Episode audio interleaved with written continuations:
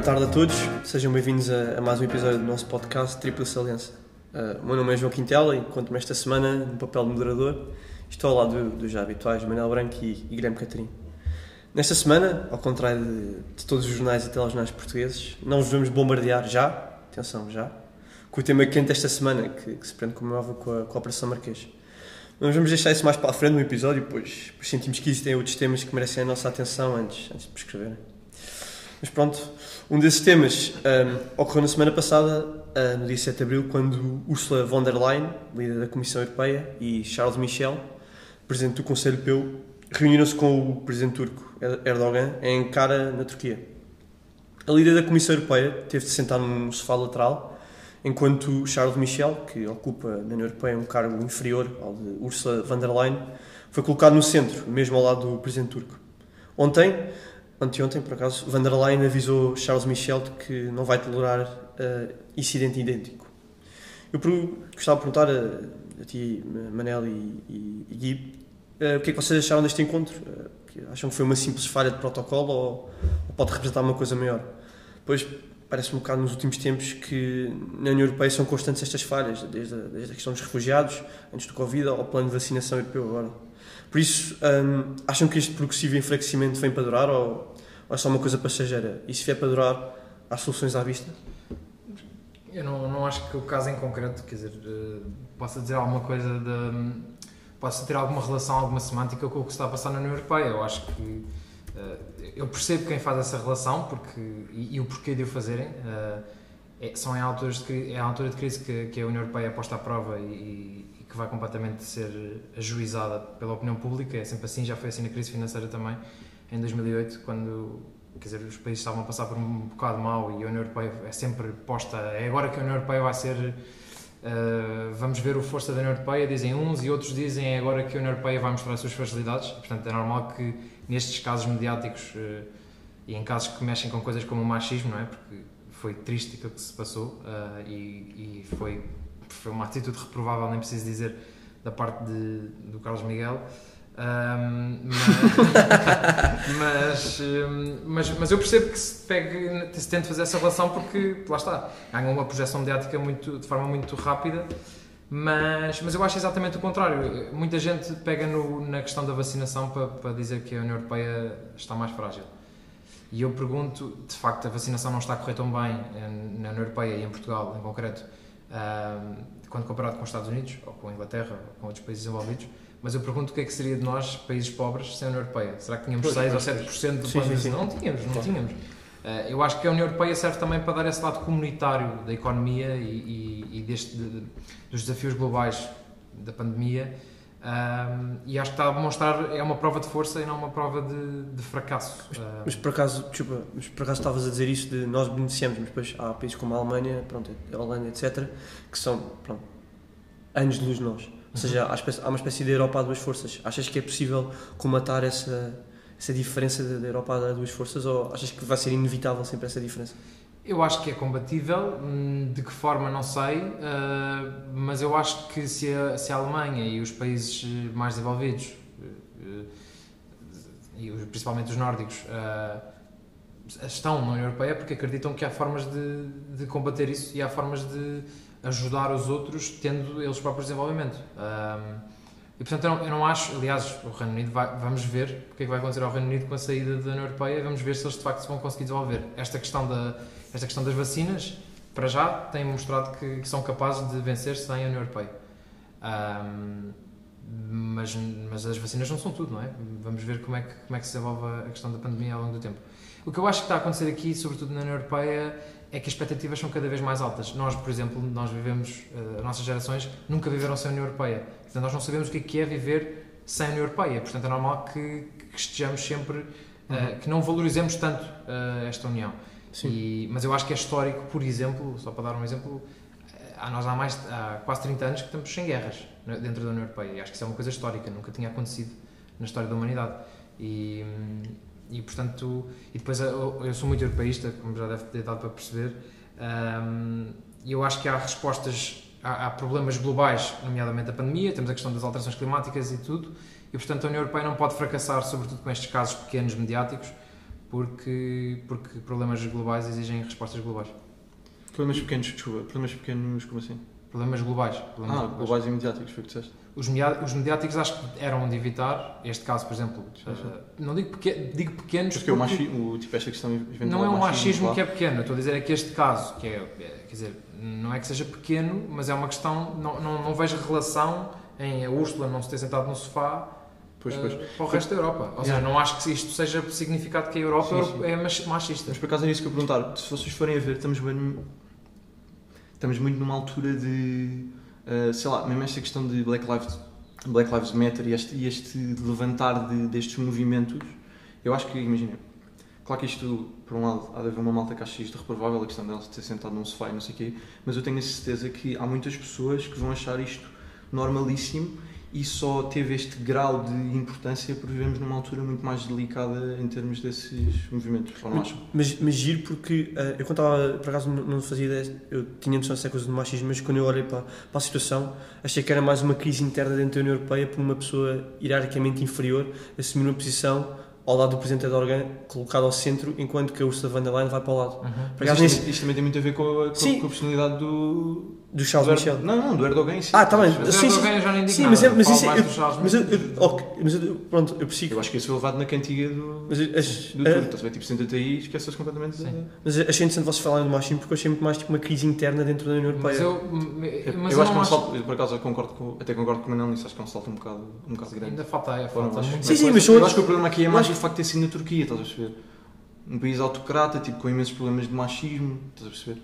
E aliás, por acaso tenho aqui anotado, a, a Turquia assinou a Convenção de Istambul em 2001 e neste ano o Erdogan decidiu, hum, pá, meramente por, eh, para ter atração vá, de partidos mais conservadores, decidiu sair desta convenção que protegia a violência contra as mulheres, estás a perceber? Por isso eu acho que é muito mais uma questão de, sei lá, ter sido na Turquia do que propriamente a nível Europeu. Comunitário. ou seja, Ou seja, não, é problema- não é um problema. no Ah, seio acho eu. eu. Eu, pelo menos, acho que a União Europeia tem feito muito pelo, pelo lado social e pelo lado de. eh, a União Europeia sempre se dignificou por, ser uma, por ter bandeiras eh, contra o machismo e, e contra a Sim, sim. igualdade. E, portanto, acho que daí é um salto, como o Gui disse, um salto muito grande. Mas, mas não sei se tu, não sei se estás a... Mas eu percebo essa perspectiva da hierarquia. Tu viste aquilo menos como machismo e mais como eu uma também- pessoa que tem um cargo alto. Eu, eu, tam- eu também vi como fascismo, como fascismo, é, como machismo. o homem é fascista também. Mas ahm, eu, também, eu também vi machismo, mas achei muito, porque parece que nos últimos. Uma desorganização desorgan- hierárquica. também no, no Parlamento Democrático. Tão parece- grande que ao, ao ponto No- de chegar no- às no no, no Parlamento Democrático Europeu também há uma grande desorganização, porque agora os partidos, etc., parece que aquilo está tudo numa grande confusão. Eu achei que isso também estava a começar-se a repercutir para os níveis mais executivos da União Europeia e são nesses pequenos atos que eu, eu, eu- eu sou muito de. Nos pequenos atos é que vês as coisas grandes, etc. Uhum. Eu vejo muito nesta falha de protocolo, esta, Pois. esta dissidência entre dois cargos altíssimos, uma coisa bastante estranha. Isto não é, não é, não é normal acontecer. Tanto Por isso Dois mesmo, cargos por, exatamente por não altíssimos. ser normal acontecer, é que eu acho que é um caso, por, por ser um caso, um caso pontual, não é normal acontecer, ou seja, é um caso pontual. Tanto que o Não é um não é normal vale- acontecer, ou isto- seja, é pontual. Isto vale o que vale, mas tanto que a Presidente da Comissão Europeia refilou com o Presidente do Conselho Europeu e quanto ao Erdogan, estás a perceber? Nem há nem Porque é, é o normal, não é? Pois. Do, é da parte do Erdogan. Mas sabes o que é que eu estou a dizer? Se Não. calhar, ela, se calhar ela também achou que o problema estava dentro, como análise, tipo, no seio comunitário e não ligou a esta questão de ser, ser a Turquia. Estás a ver? Pois, pois, sim, há, há, Porque há- se fores pela questão do machismo, ela se calhar visava o Erdogan. Estás a perceber? Percebeste? Não. Mas, mas, é, mas, é que, mas eu não estou a perceber o que estás a, estás, estás a Eu estou a ir dizer. um bocado na tua linha. Ah, ok, pronto, ok, ok. Sim, estava a perceber Agora, isso. tu percebes o teu lado. Ok, pronto. Um, Ficámos por todos um bocado por concordar, ok. Bem, va- avançamos para agora para o caso mais quente da semana e talvez. Não, talvez não. É, de certeza do ano e da década, se calhar. Um, a Operação Marquês. A maioria dos portugueses se- sentiu-se profundamente revoltado com, com a leitura do, da gestão por parte dos juízes e falou assim: calma, Gui, calma, Gui. Já vamos falar com isso. De controlar mesmo o tempo aqui. Só que, como em todas as situações, as pessoas procuram sempre o bode expiatório. Um, Gui, vou-te fazer uma pergunta, porque gostava de saber a tua perspectiva como aluno de Direito, como magnífico aluno de Direito. Uh, não te pergunto sobre o juízo do Ivo Rosa em si, porque é demasiado complexo e demoroso, e 50 e tal mil páginas e 6 mil páginas, mas gostava de saber sobre a tua opinião sobre, sobre esta petição para destituir o Ivo Rosa, que conta com quase 200 mil assinaturas. Achas que é a jogada certa para comatar este sentimento de impunidade que sentimos após as declarações do Ivo Rosa? Estou a dizer sentimos, mas pronto, algumas pessoas sentem. Ou é, ou é um tiro no, no porta-aviões errado? Isto vai ser, eu, eu mando os meus argumentos e depois tu refutas. Não, não, tu fazes como ser? quiseres. Eu sou moderador, eu, Não, eu faço, os meus tu argumentos falas como quiseres. Dei ao bocado. E depois tu refutas. Não, não, tu, tu Ok? isto é um espaço de liberdade. Tu e tu podes, Manuel. podes dizer o que Não, não, quiseres. não. Também gostava de ouvir. Também gostava de ouvir Eu o Manuel gostei. nisto. Vou-te fazer. Não, mas pronto. Como sabes, no Estado de Direito. tens, três, três, tens três instituições. Tens a Assembleia da República, não é? Tens Ah, o mas é útil. É útil. Sim, sim, sim, sim, claro. O princípio da separação de poderes, uma coisa que tanto gostas. Tens a Assembleia da República, onde se vão enquadrar estas petições populares e não sei o quê. tens o Governo e tens os tribunais. E depois há uma coisa engraçada que eu acho também sabes que chama o princípio da independência. Entre as três instituições. Portanto, os juízes, como parte integrante dos tribunais, são independentes entre si.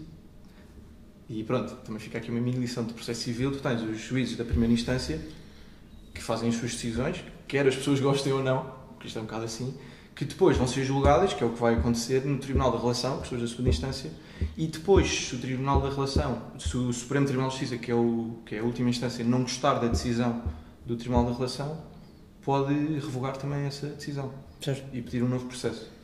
Pronto. Portanto, basicamente, hum, o que é que eu quis dizer com isto?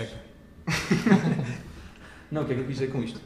Hum, Eu acho que estas, estas petições perdem um bocadinho, perdem um bocadinho e pronto, já estávamos a falar, já estávamos a falar um bocadinho a propósito dos que os portugueses queriam por, por causa do, do Mamadou Dubai, pronto, has, has de expor a tua, a, tua, a tua opinião a propósito desta equiparação ou não.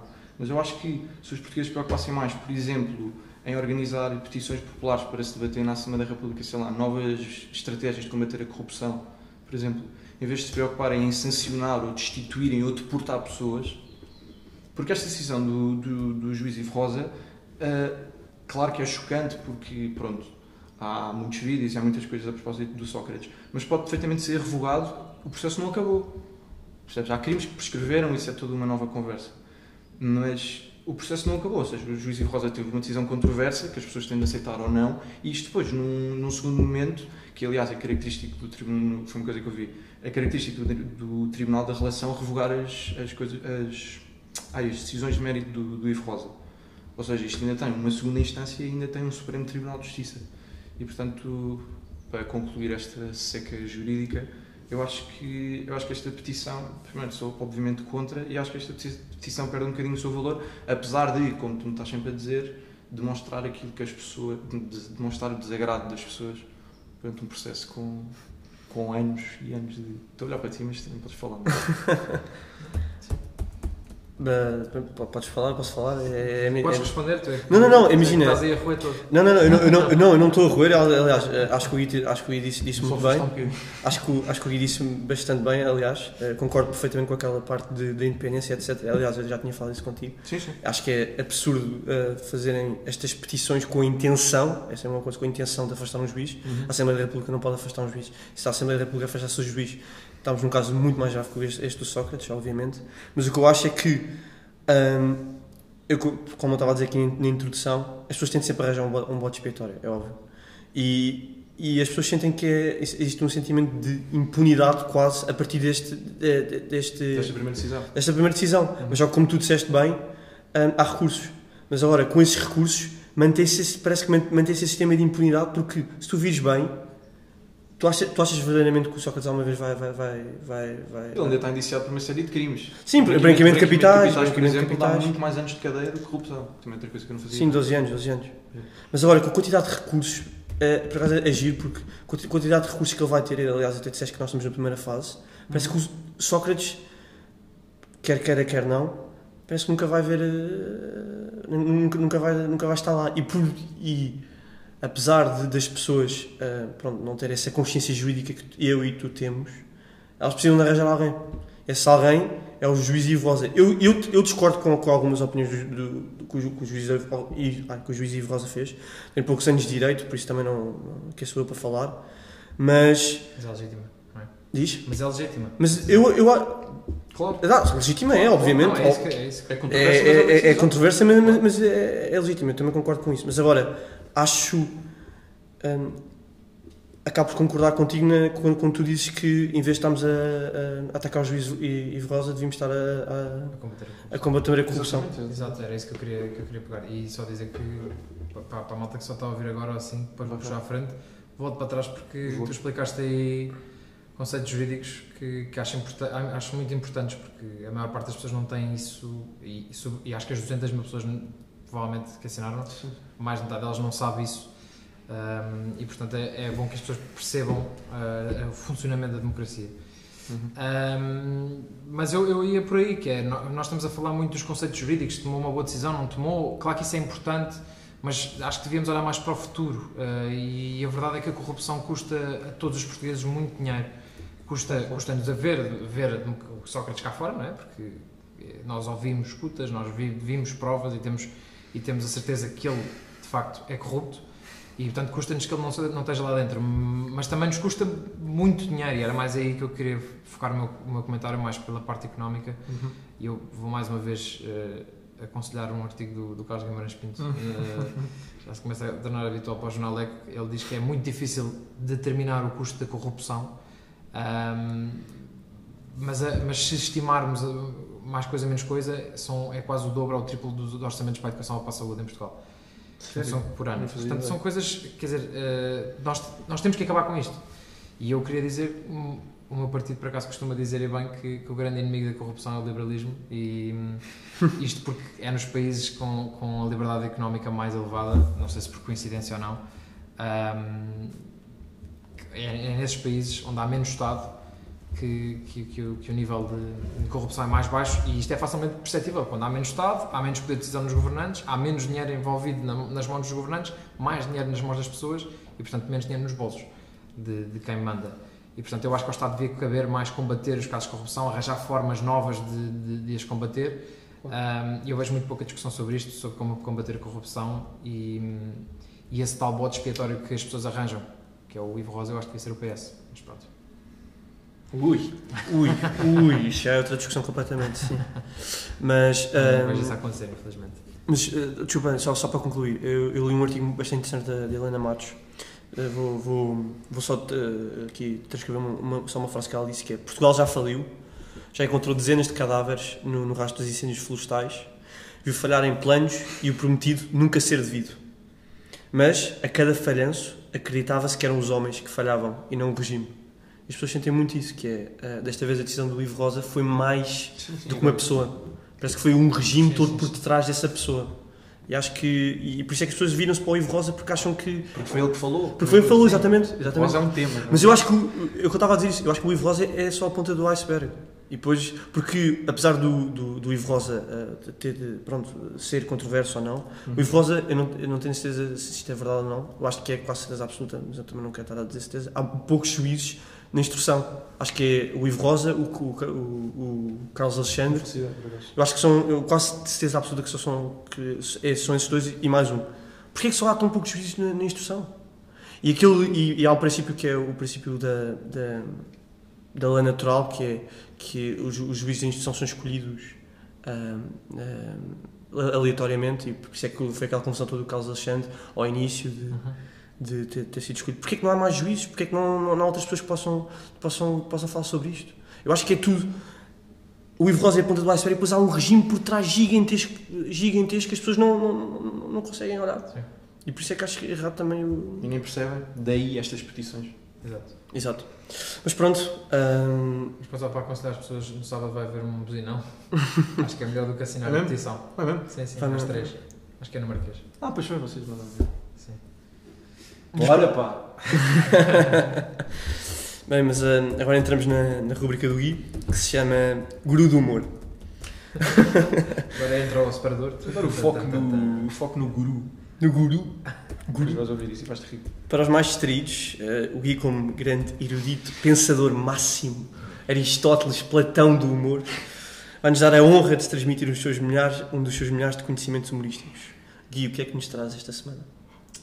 Uh, trago uma coisa que já, já tivemos a falar há bocado, não é muito, não é propriamente relacionado com o humor, por isso acho que vai dar para vocês entrarem bem na, na conversa também, para isto não ser muito monólogo, mas, mas tem, um, tem um dos humoristas que eu mais aprecio e um dos melhores do mundo, acho que não digo nenhuma asneira quando digo isto, que é o Ricky Gervais, que faz, faz uma das vozes deste documentário que, que, que eu aconselho. Isto não, é bem uma, isto não é bem a altura da recomendação, mas, mas aconselho a, a ver, que se chama Save Ralph, uh, que tem atores como o Zac Efron ou Olivia Munn.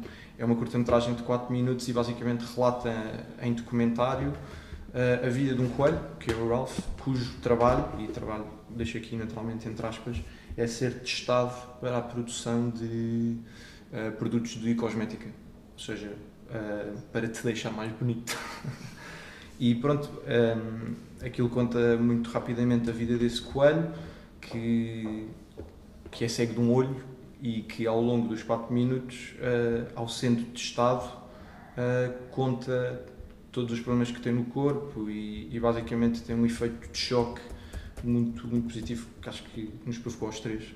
E, e, provoca em mais pessoas de certeza porque até é uma, coi é uma coisa que vem um bocado em linha com, com recentes documentários que, que não sei se foi convosco que falei por acaso que se chama Seaspiracy, mas já, já viste sim, sim. já viste certeza mas não. não vi o documentário mas, mas sim, sei qual é uh, yeah. e, e pronto, vem em linha desta não sou propriamente ativista nem, nem, nem conhecedor destas macabrices, não sei se isto destas coisas macabras que fazem os animais, mas, mas vem em linha e, e, e, pronto, acho curioso e eu gosto sempre quando estes humoristas e quando estas coisas se, se importantes se entrecruzam e, e portanto fica aqui. Isso, isso por acaso é giro porque vai um bocadinho não encontra a minha lógica europeísta, porque eu não sei se vocês sabiam, eu estive a ver, mas em 2013 baniu-se a possibilidade de testagens de, de, de, em animais desses produtos cosméticos uh, em países membros. A legislação europeia proibiu em 2013 ah, isso, e em 2018 depois proibiu-se a, venda, a compra a países fora, ou seja, que fizessem os testes fora do, do espaço europeu e depois comprassem. Portanto, é um bocadinho, mais uma vez, a importância da União Europeia. Uh, e eu vi o documentário e aconselho imenso porque uh, o documentário não, curta-metragem, porque é mesmo, é mesmo impactante. Um documentário com um coelho. é literalmente. Mas é, mas aquilo é, é mesmo chocante. Eu eu gostei imenso. Eu também, também fiquei bastante chocado. Não, queres falar do teu projeto ou não? Ou ainda não? Ainda não, ainda não, não começou, mas, mas. Eh, que bom, pá. Mas posso, posso dar aqui um cheirinho. Uh, Agora diz que é relacionado com isto, não é? Estamos a perder um momento de publicidade. Sim, Vamos uh, receber disto. Eu, o projeto, projeto que, eu, que eu vou ter aqui com, com a namorada de um dos, destes senhores uh, é o Planet, ou Planet, que é, que é um projeto que nós vamos ter que é basicamente apanhar lixo do chão. Porque é, eh, nós, nós somos quatro amigos uh, que, que, nos vamos juntar e, e vamos apanhar lixo de, das praias, apanhar lixo das ruas, porque uh, começámos a reparar que, que, há demasiado lixo espalhado por aí e, e pronto, é o, é o lado individual de, do ambientalismo. E portanto, uh, deve, estar para breve, deve estar para breve o lançamento. Fiquem atentos. Então, tu que és um ambientalista. Eu sou, eu, eu, eu, apesar das pessoas considerarem que eu sou direita e conservador, eu aprecio bastante estas causas e é uma excelente causa de Manel. Excelente causa de Manel. Muito bem, muito bem, bem visto. Um, bem, vamos, vamos, vamos passar para, para, para a recomendação final. Uh, esta semana cai sobre mim e o que trago não é um livro ou um álbum musical, não, é Pink Floyd, e é um programa de televisão. Mas atenção, não é um programa de televisão qualquer, Uh, não é Estás da Cristina ao Jornal das Oito, onde, onde entrevistou o Sócrates. É a Lei da Bolha. Pena refiro-se. Lei da Bolha e digo. É uma, a Lei da Bolha é um programa que passa na, na TV, uh, TV 24, um, e, e tem como dois. Uh, tem, exato, tem como dois. Uh, ai, agora está-me a faltar o nome. Participantes. Uh, Sim, oradores. Oradores, pronto, oradores. Pronto. O, o Sebastião Bugalho e o Sérgio Sousa Pinto, um, que são duas personagens, digamos, personagens bastante distintas. Uh, por, por, isso é que eu gosto tanto do programa, porque gosto tanto do programa. Por estou a começar a gostar imenso do programa, porque o Gui é que me puxou para, para começar a ver a Lei da Bolha. Porque o Sebastião Bugalho é uma pessoa bastante jovem, não sei, ele tem pai 23, 24 anos, não é? Uhum. 23, 24 anos, é um, um bocadinho nada mais velho do que nós.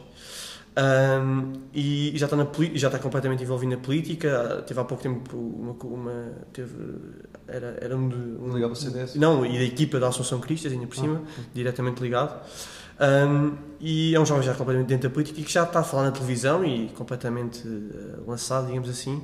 E é bom as televisões começarem a olhar para os jovens e começar a perceber que um, lá por ser jovem, não quer dizer que não, não tem experiência e não tem. Estes, ah, também, estes também sabem. não tem andamento, digamos assim, para, para estar a andar a comentar na política de televisão. E depois a outra personagem, o Sérgio Sousa Pinto, que. Adoro que lhe chamas personagem.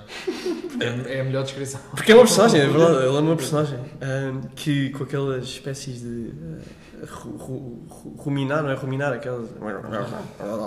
Está ali a falar. E, e eu gosto bastante dele porque ah, não estava nada à espera. Quando o meu pai disse que ele era do PS, não acreditei. Eu juro que não acreditei. Porque. Que era Eu não sei, PSD, ah, provavelmente. Achavas que era direto? Achava que era direta. E depois, quando o meu pai contou que ele era, especialmente quando, quando eh, foi o 25 de Abril, era da ala eh, esquerda do, do, do PS, ainda fiquei mais impressionado. Porque eh, fe- fez-me notar que é bom também começar a ouvir pessoas eh, eh, e programas eh, pronto, com, com pessoas de, de- de esquerda, do Bloco de Esquerda, do PCP, do PS, porque muitas vezes também podem nos, podem nos dar um lado completamente diferente, não estamos à espera, porque isso também é um problema de hoje em dia, que é nas redes sociais, especialmente nós metemos like, etc. Não sei se já viram isso. E a partir das coisas que nós metemos like, nós só vimos coisas que nós gostamos. Sim, sim, E é algoritmo. né? Exato, é o algoritmo. E é importante nós também ouvirmos o outro lado. É ficamos Pinto. fechados na bolha e eu acho que também é um bocadinho aí, por aí o, o nome do programa, da bolha. Exato, exato. Embora eu não goste. E. É uma desrecomendação. Há para ter uma descomenda- recomendação. Mas já, já vos tinha dito, nós falámos no último, no último coisa, não? Nem tu nem o Johnny. Pois. É, mas eu não, não, eu não tenho especial áudio a nenhum deles. Eu simplesmente não consigo desligar da forma. Já vos tinha dito, arrogante como, como eles. Pois, da pois, forma pois, deles na, na, na política? Ele tem, ele tem uma forma um bocado São os dois arrogantes. Pá. O, o, o Bugalho então. e o Sérgio Sousa Pinto eu valorizo isso que tu disseste porque é um gajo de esquerda, ma- mas consegue eh, afastar-se um bocadinho da, daquela. daquela bolha, lá está, Bolha. eh, Sim, sim. progressista, de, de histérica da esquerda. Sim, e sim, por isso sim. é que eu valorizo. Não, mas de resto. Eu, eu, eu também gosto de Sérgio Sousa Pinto porque eu tenho, gosto imenso de história. E, e, e houve, e na- houve um programa qualquer da Lei da Bolha em que ah, estavam a falar do comunismo, etc. Ah, foi por causa do Louçã. De, do Ah, comunismo. Bem, e o, e o, e o, Sim. e o Sérgio Sousa Pinto entrar a matar nas pessoas que, tipo, que acham que o comunismo é um mito ou uma coisa qualquer. E eu acho imensas pessoas que, que é real, o comunismo existiu, aconteceu, e as pessoas da esquerda parece que estão numa bolha, olha, estão numa tal Sim. E Sérgio Sousa Pinto rebenta a bolha com factos históricos e acho imenso disso. Isso é Bem, verdade. estas do Quintel, esse anda pá. Rebenta a bolha, isto é, isto é- É sempre. Isso é verdade. Isso é de valorizar no Sérgio. Mas pronto. Mas pronto, olha, chegamos ao, ao fim de mais um episódio, espero que tenham gostado, espero que tenham gostado muito da, da nossa discussão sobre. Foi rápido, por acaso. Foi, foi. Foi bastante rápido, Bom, mas pá, todos a agradecer. as coisas boas passam sempre rápido, olha, mais uma. Pronto. Ah, muito obrigado a Não todos os acabes que rápido, não.